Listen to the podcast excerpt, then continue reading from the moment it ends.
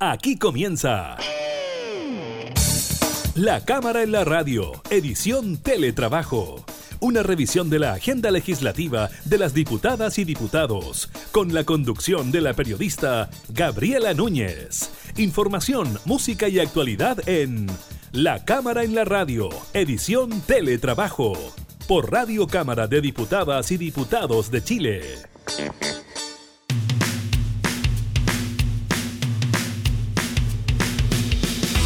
Hola, ¿qué tal? ¿Cómo están? Bienvenidos a un nuevo programa de la Cámara en la Radio. Usted ya lo sabe, los acompañamos en esta modalidad de teletrabajo con lo más importante de la información legislativa y también eh, la actualidad, principalmente relacionada con el COVID-19 en nuestro país. Así que sin más, iniciamos de inmediato la Cámara en la Radio, modalidad teletrabajo.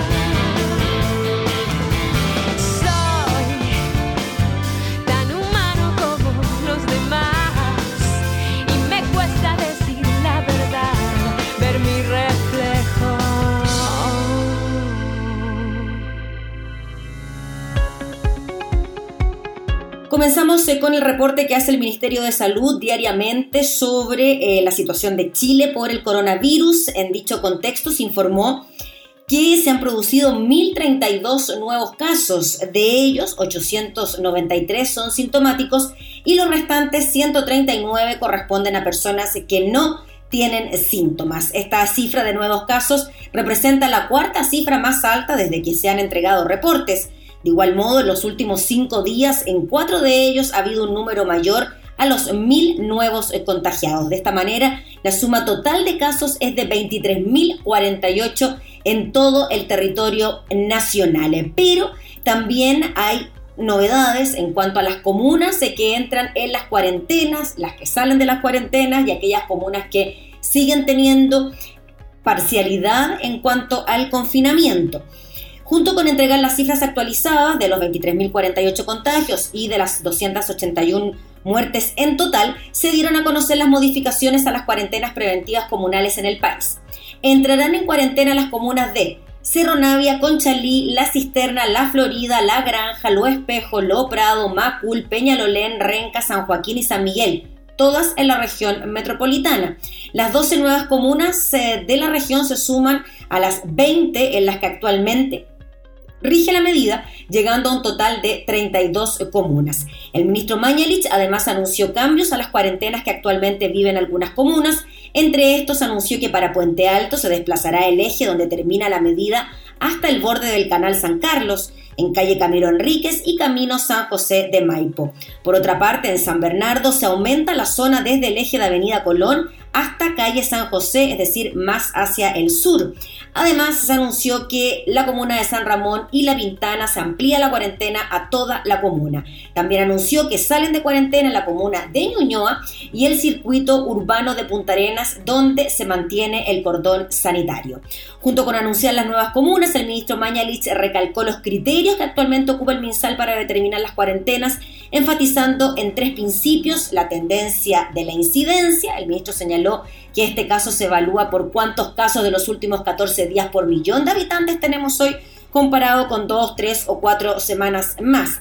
En segundo lugar, se considera la concentración de casos por kilómetro cuadrado en estas comunas. Los casos están concentrados en algún lugar o en una realidad dispersa en todo el territorio geográfico. Finalmente, señaló que el tercero es el criterio sanitario y al respecto señaló que se pondera la estructura asistencial de la que disponemos o podemos ampliar o podemos trasladar a los pacientes. Reiteramos el dato entonces, tenemos en total, 32 comunas con cuarentena general en nuestro país, un número importantísimo de comunas en la región metropolitana pasan a cuarentena, así que estaremos atentos a las medidas que se toman de ahora hasta el jueves, eh, que es cuando ya comienzan a operar los confinamientos.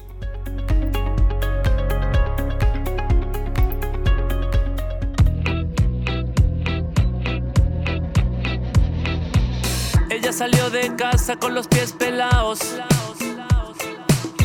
luego de dejar los hijos acostados. Con un bikini blanco en un día nublado.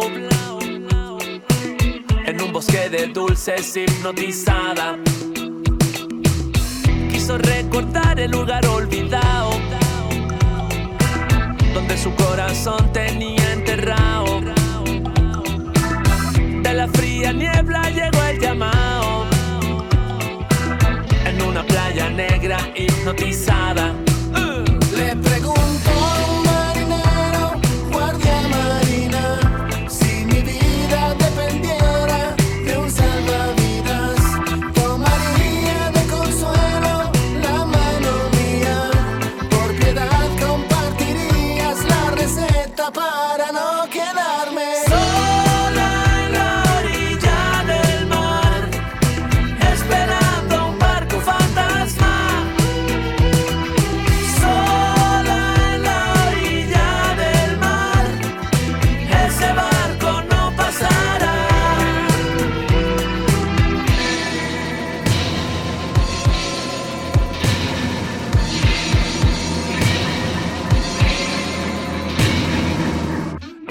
morir sin antes haber amado.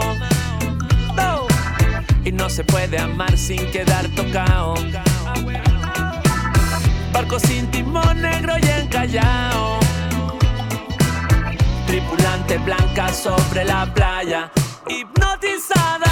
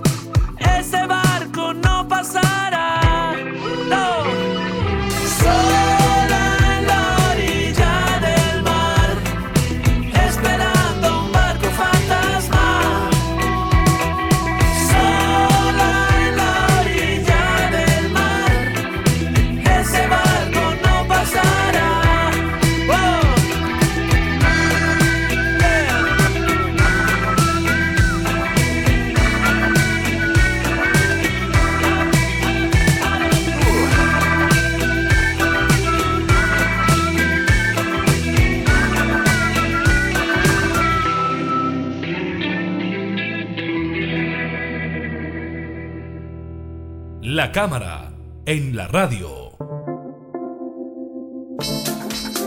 Tomamos contacto de inmediato con el presidente de la Cámara, el diputado Diego Paulsen, quien nos recibe. Entendemos en su oficina, diputado, allá en el Congreso en Valparaíso. Muchas gracias por conversar con nosotros. Hola Gabriela, sí, feliz acá desde el Congreso, nuestra oficina parlamentaria en la presidencia. Así que cuando quieran los esperamos acá y podemos hacer también un despacho desde acá eso, eh, queremos movilizarnos para allá, pero ahora la cosa está bastante complicada, así que no nos queda otra que el, que el teletrabajo. Em, diputado, le quería preguntar por, eh, usted lleva poco tiempo como presidente de la Cámara de Diputados, pero ya se han hecho varias cosas a la hora de enfrentar la pandemia por el COVID-19. Eh, ¿Cómo ha sido la relación con el Ejecutivo a la hora de tramitar proyectos de ley que tienen directa relación con, por ejemplo, ayudar a quienes lo están más pasando peor por este tema? Sí, mira, la verdad que la relación con el Ejecutivo eh, ha sido bastante buena. Hemos tenido una coordinación eh, en todos aquellos proyectos de ley que nosotros creemos que eh, son de ayuda y son necesarios para poder ayudar a quienes hoy día más lo están sufriendo. desde el primer bono COVID a la aprobación del seguro de cesantía. hoy día estamos viendo el segundo proyecto que modifica el, seguro de cesantía en algunas cosas que nos habían quedado ahí en el tintero. Eh, se, está, tramitando ingreso familiar de emergencia, hemos, ya también sabemos que en el Senado está eh, el proyecto que, de los honorarios y nosotros vamos a tener la disponibilidad inmediata de tramitarlos. Hoy día cualquier proyecto de ley que el Ejecutivo le ponga a discusión inmediata o suma urgencia, más las mociones parlamentarias que nosotros creemos que son necesarias para enfrentar esta crisis, las vamos a tramitar en sesiones especiales, en en, trabajo de salas ordinarias, no vamos a perder un minuto. Sabemos lo complicado que está la situación en nuestro país. Todos nos representamos a distritos que, o, regiones que o, están en cuarentena o estuvieron en cuarentenas, en que ya hay personas fallecidas eh, y por lo tanto no vamos a perder un segundo en eso. Eh, nos vamos a dedicar a tiempo completo. Las comisiones hemos dado las flexibilidades para que trabajen de manera telemática, las sesiones de salas trabajando de manera telemática para también poder resguardar los equilibrios políticos dentro de la sala, porque uno podría quizás poder sacar cuentas de qué, qué, lado político tiene más o menos gente que pueda ir por situación de riesgo, pero acá quisimos mantener también los equilibrios políticos, entendiendo que eh, el gobierno no, tiene mayoría en la sala, pero que creo que es necesario, en estos, en sobre todo en estos tiempos de crisis, trabajar unido, porque es la única manera de poder enfrentar una pandemia y, la crisis económica que se nos viene. Sí, diputado Diego Paulsen, usted ha mencionado el trabajo de la Cámara de Diputados, la posibilidad de hacer sesiones especiales y al mismo tiempo trabajar en forma telemática en las comisiones. Em, ¿Cómo asegurar que parlamentarios, funcionarios, ojalá no se contagien de COVID-19, se están tomando todas las medidas de resguardo. Em, quizás que nos cuente un poquito de eso para tranquilidad también de quienes tienen que ir al Congreso quienes están viendo la actividad desde su casa. Mira, primero nos hemos preocupado de tener los insumos de seguridad necesarios para que los tanto los trabajadores de la Cámara de Diputados como los parlamentarios puedan concurrir al Congreso sin correr riesgo alguno. En eso nos hemos estoqueado de los elementos de seguridad. Hemos visto que, que no ningún funcionario de la Cámara de Diputados, ni, ni parlamentario, ni funcionario propiamente tal, eh, andan sin, eh, sin mascarillas. De hecho, tengo la mía acá para que yo apenas salgo de mi oficina me la tengo que poner inmediatamente. Eh, hemos dispuesto en todos los sensores de alcohol gel, hemos generado un comité de emergencia, hemos tratado de detectar posibles casos de, personas que han tenido vínculo con personas cercanas, hemos, los hemos, hemos permitido que eh, todas las personas en edad de riesgo no vengan y generen un trabajo telemático desde sus hogares. Eh, estamos tratando que en la sala no, no, no, pase el número de 50 personas en el hemiciclo, que es lo recomendado. Hicimos el, el expresidente Flores y nosotros seguimos en esto un comité de emergencia que además lo lideraba una, doctora experta en epidemiología y nos ha ayudado muchísimo a entregar datos y antecedentes para que nosotros podamos cumplir nuestra labor. Y mire, y gracias a Dios no hemos tenido ningún contagio en el Congreso, en la Cámara de Diputados. Eh, los comedores funcionan con los, con los máximos establecidos, las, las, comisiones estamos tratando de limitar su, su, acceso. Hemos, le hemos pedido al Ejecutivo que eh, los ministerios vengan con menos personal eh, al Congreso y de esa manera hemos bajado mucho el flujo de personas dentro de la Cámara de Diputados y con eso eh, también le, damos un poco de garantía. Estamos tratando, si bien hacer sesiones porque se requieren, no exponer a nuestros trabajadores de puro gusto a sufrir un contagio y, menos tener alguna persona fallecida. Sería lamentable, nosotros vamos a cumplir con todos los protocolos, eh, hemos sido majaderos, ustedes si nos ven el trabajo de sala, cada vez que eh, hay un parlamentario que interviene sin mascarilla, le pedimos por favor se, se ponga la mascarilla, en, el ingreso a la sala están con alcohol gel, con, pasándole la mascarilla inmediatamente, o sea, hemos tratado de hacer un buen comité de emergencia que nos permita también ir adelantándonos a, posible, a una posible crisis interna. Sí, diputado Diego Paulsen, y también en esa misma línea y en relación a lo, al trabajo y al esfuerzo que se hace desde el Congreso para enfrentar eh, la pandemia y al mismo tiempo eh, ayudar con recursos, se le pidió desde la Dirección de Presupuesto un eh, recorte bien importante, son 1.534 millones de pesos a la Cámara, 1.009 al Senado, 400 a la biblioteca y ya entiendo, diputado, que se habrían tomado algunas medidas como restringir o bien eliminar los viajes al extranjero y también el uso de los viáticos. Mira, sabemos que la crisis económica que vive nuestro país eh, a, raíz no solo, no solo de la pandemia, también de la crisis social que, que, tuvimos a contar del 18 de octubre, tiene las arcas fiscales con eh, varios problemas. Vimos una, incluso una entrevista del de propio director de presupuesto donde vamos a llegar casi al 40% el 2023-2024 de la deuda pública en nuestro país. Y, en ese, y en ese entendido, el esfuerzo que tenemos que hacer nosotros eh, es el mismo que está haciendo toda la gente. Por eso que eh, hemos apurado y, apenas llegó el proyecto de ley de rebaja de dieta parlamentaria, lo pusimos en tabla. Tenemos entendido que hoy día a las 4 de la tarde se pone en la comisión, va a estar en comisión mixta. Si esto sale hoy día, vamos a convocar una sesión en la noche para que entendemos que los esfuerzos son conjuntos. Ya estamos obligando a nuestros trabajadores a recibir un 70% de su sueldo a través de el, del proyecto de seguro de manteniendo su relación laboral, nosotros tenemos que hacer los mismos esfuerzos. Y en esa línea vamos, vamos, vamos a ir trabajando. Nosotros con la Dirección de Presupuesto ya nos reunimos, les, les, aseguramos que vamos a entregar esos 1.534 millones de pesos y que estamos disponibles a seguir haciendo esfuerzos. Si esos esfuerzos significan eh, eliminar los viajes internacionales, los viáticos internacionales, eh, se nos viene quizás la, misma, la propia celebración de aniversario de la Cámara de Diputados. No es época de celebración, entendemos el esfuerzo que hacen los trabajadores, pero quizás vamos a tener que tomar la decisión de suspender la fiesta de aniversario del Congreso. Eh, eh, si hay que rebajar los gastos operacionales, vamos a rebajar gastos operacionales. Entendemos que la situación que vive el país eh, necesita que nosotros también estemos a la altura. Y para eso vamos a colaborar con el Ejecutivo eh, también pidiéndole que el Ejecutivo nos respete a nosotros las propias decisiones que tomamos en la rebaja. Sí, eh, diputado Paulsen, y en relación a la dieta parlamentaria, que ha sido un punto tan, tan polémico ¿no? entre la ciudadanía, la clase política y también dentro de la misma clase política con posturas eh, quizá un poco diferentes en cuanto a los tiempos eh, en que se debe aplicar esta rebaja o a los montos propiamente tal. ¿Cómo ve usted esa, esa polémica cuando en la Cámara de Diputados se había aprobado la rebaja eh, inmediata del 50% en la dieta, en el Senado se aprobó otra cosa, después ayer en la Cámara otra? ¿Cómo ve usted ese debate? Mira, yo creo que eh, yo prefiero rescatar, Gabriela, que por fin los políticos entendimos que teníamos que rebajar nuestra dieta parlamentaria. Y me quiero quedar con eso porque tanto senadores como diputados ya tenemos la certeza y la claridad de que debemos rebajar nuestra dieta. Ahora es el mecanismo. Y yo creo que lo que no podemos perder tiempo es en, es en discusiones que muchas veces sean por las redes sociales entre los parlamentarios. Hoy día ya tenemos claridad, hay una comisión mixta, vamos a zanjar la comisión mixta y se va a aplicar la dieta parlamentaria, la rebaja de la dieta parlamentaria.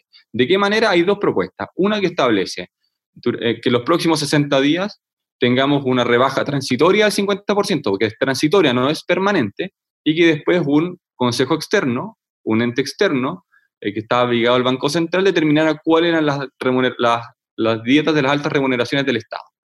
Eso salió de la Cámara de Diputados. En el Senado establecieron que quizás 60 días era mucho, que era mejor bajarlo a 30 días, y se le otorgaba la facultad al Consejo de la Alta Elección Pública que en 30 días determinara las altas remuneraciones para todos. Lo que, lo que hacía el Senado era rebajar de 60 a 30 pero eliminaba la transitoriedad de la rebaja al 50.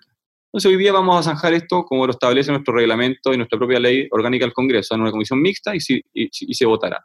Lamentablemente, si esto llega a la sala, tal como salió ayer de la Cámara de Diputados, nuestra rebaja de dieta se haría recién en cuatro años más. Por eso que tenemos que reponer el artículo que se rechazó en la Cámara de Diputados. De esa manera vamos a poder tener en, en 30 días o en 60 días ya determinado cuál es la rebaja que vamos a tener a, nuestras, a, las altas remuneraciones del Estado. Perfecto, clarísimo, diputado Paulsen.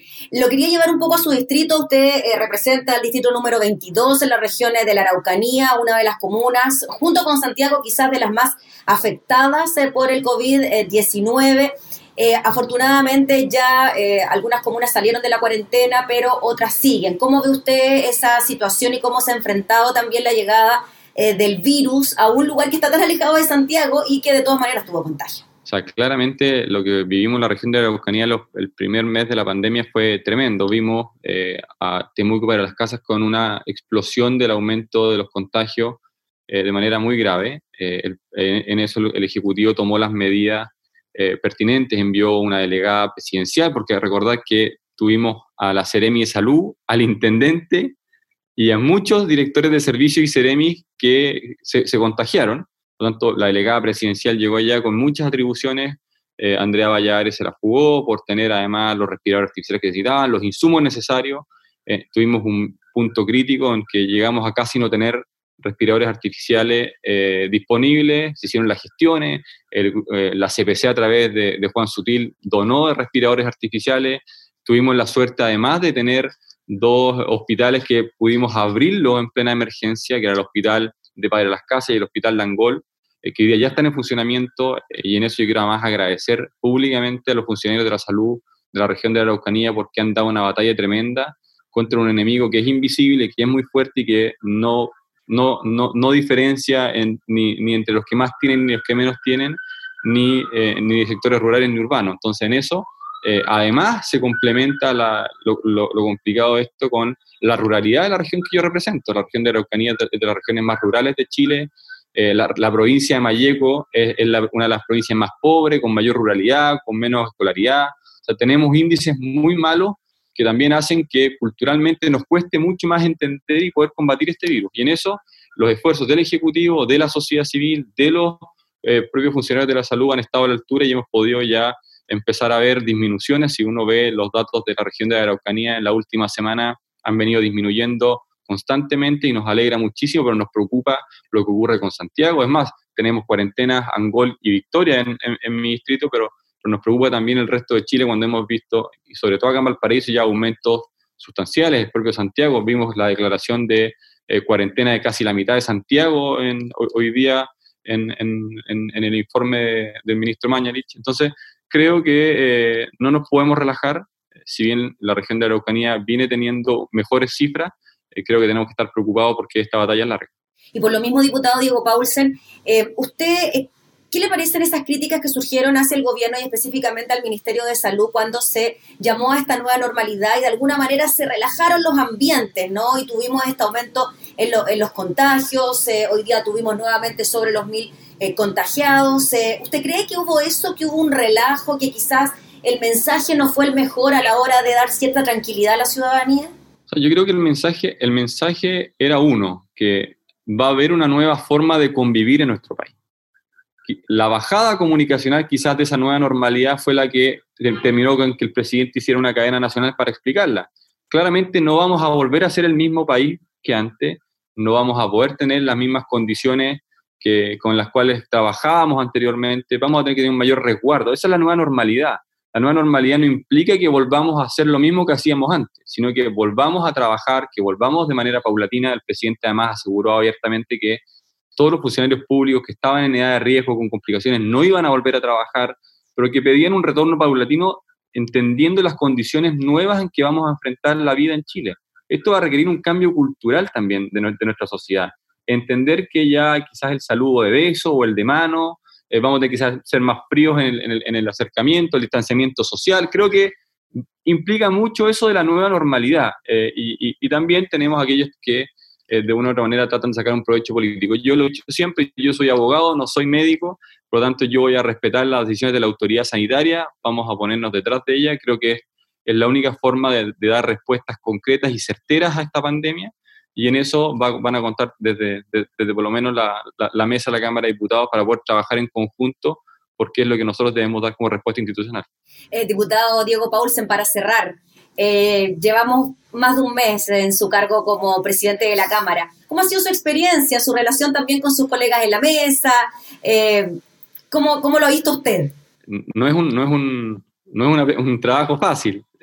Hay que saber convivir con 154 personalidades diferentes, con pensamientos diferentes y con quizás muchas veces intereses diferentes. Eh, y hemos tratado de dar garantías a todos los sectores políticos, tanto de gobierno como de oposición. En el trámite de las mociones parlamentarias fuimos muy claros en establecer al Ejecutivo que no íbamos a hacer un buzón del gobierno, tanto en la, en la, Cámara de Diputados, que queríamos tener participación y relevancia en las tomas de decisiones, sobre todo en la crisis que estamos viviendo.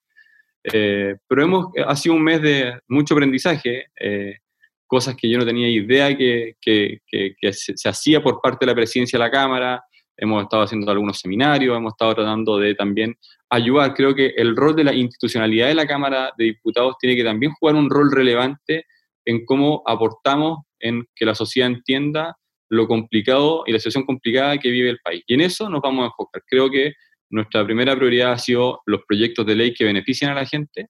La segunda, una buena relación interna, porque en realidad lo que la gente no quiere ver son, son peleas internas nuestras y que logremos ponernos de acuerdo para que los beneficios lleguen a ellos.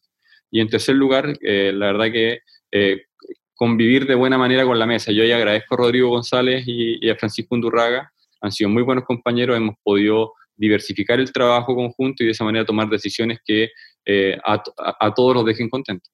Siempre respetando además la institucionalidad vigente que nos rige. Muy bien, pues diputado Diego Paulsen, le agradecemos enormemente por darnos estos minutos para conversar con nosotros en esta nueva modalidad de trabajo, el teletrabajo. Así que gracias por su tiempo y lo dejamos ahí trabajar tranquilo. Gabriela, que estén bien, que tengan un buen día y un buena, una buena semana. Gracias, diputado, que esté muy bien. Cuídense. el diputado Diego Paulsen de Renovación Nacional, presidente de la Cámara de Diputados, conversando sobre las labores del Congreso de la Cámara de Diputadas y Diputados enfrentando la pandemia del COVID-19.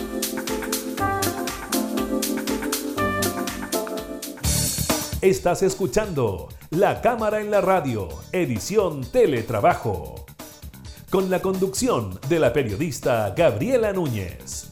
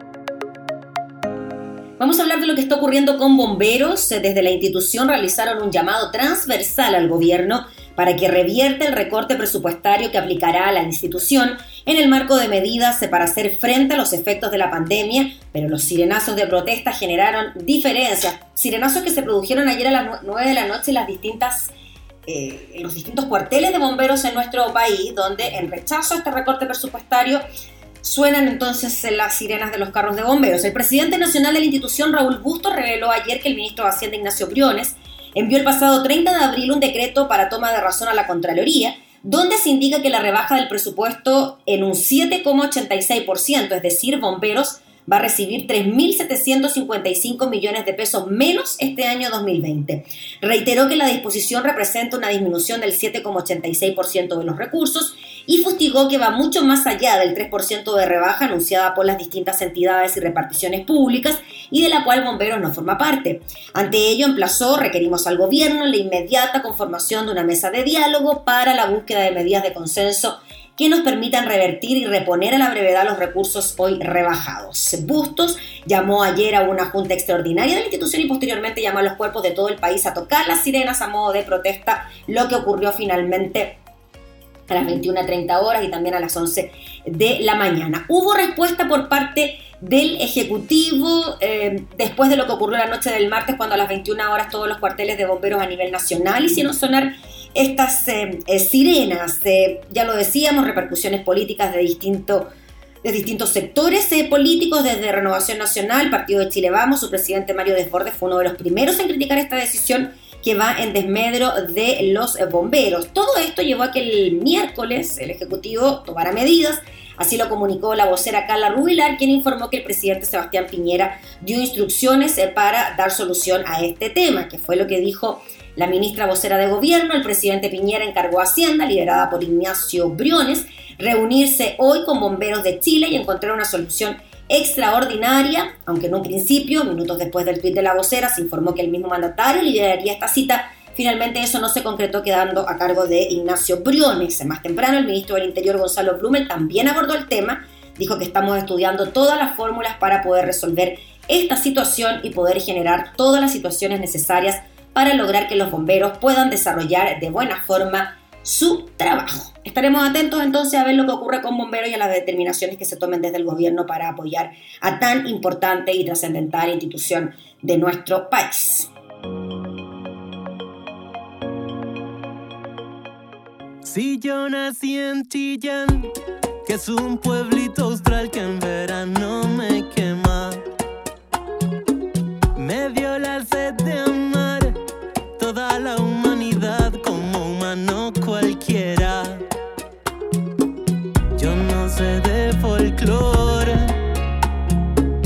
bailo cueca y ranchera, me guarda el corazón me cuidan mis abuelas. Si te vas, vuelve antes de que se oscurezca más. No te quedes en la plaza, mira que la vida pasa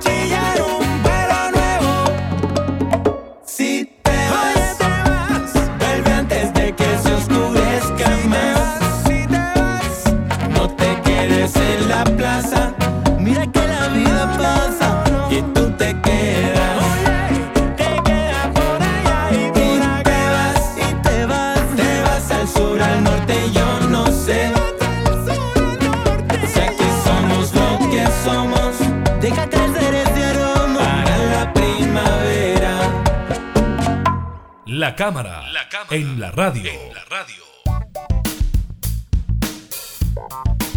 El dato económico de esta jornada tiene que ver con la tasa de ocupación informal que vuelve a subir, llega a su nivel más alto en casi eh, 13 años. Estamos hablando principalmente de los sectores económicos, comercio, salud, administración pública, motivaron el aumento de los ocupados informales, personas que no tienen contrato de trabajo y las condiciones laborales son bien disímiles.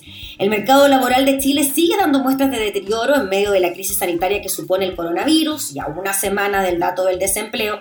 El Instituto Nacional de Estadística reveló otra cifra relevante del sector, que es decir, la ocupación informal. De acuerdo al organismo, la tasa de esta ocupación, que no cuenta con los derechos laborales y prestaciones sociales mínimas, ascendió a un 28,9% en el periodo enero-marzo, alcanzando su máximo valor desde el trimestre julio-septiembre del 2017. Se trata de un alza de 1,6 puntos porcentuales en 12 meses. La tasa de ocupación informal femenina fue de un 30,8%, la masculina de un 27,5%.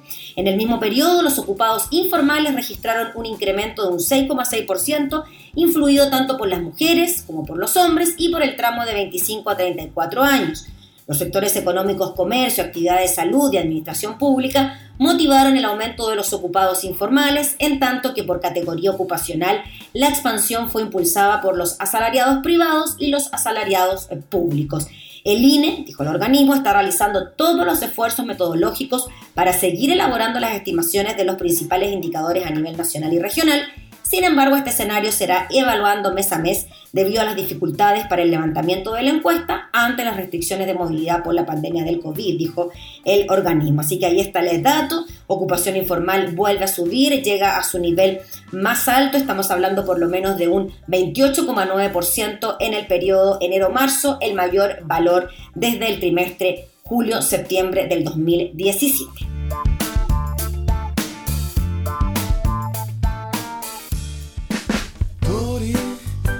Descubrí sin querer. Sobre mi piano se desliza tu mirada Se amanece tu cabello rojo.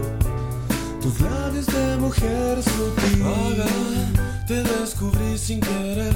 Entre rayuela, la lluvia y París Ensumedecidos escuchando jazz. París no está tan lejos. Son mujeres que dejan algo en el aire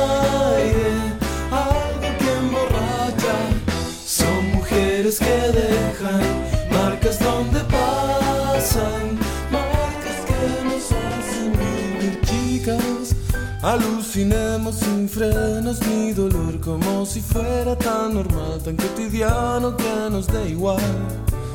Cortázar nos sospecha, vamos, que nuestra magia será la de volar en melodías infinitas que nacieron hace un tiempo ya. La cosa no es tan grave, son mujeres que dejan algo en el aire, mujeres que dejan marcas donde pasan, marcas que nos hacen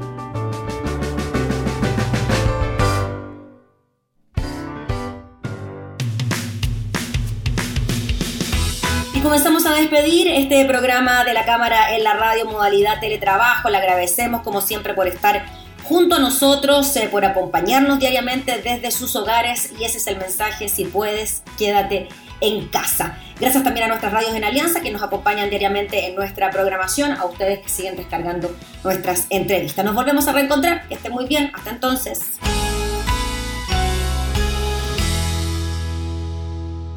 Hemos presentado La Cámara en la Radio, edición Teletrabajo. Una revisión de la agenda legislativa de las diputadas y diputados, con la conducción de la periodista Gabriela Núñez.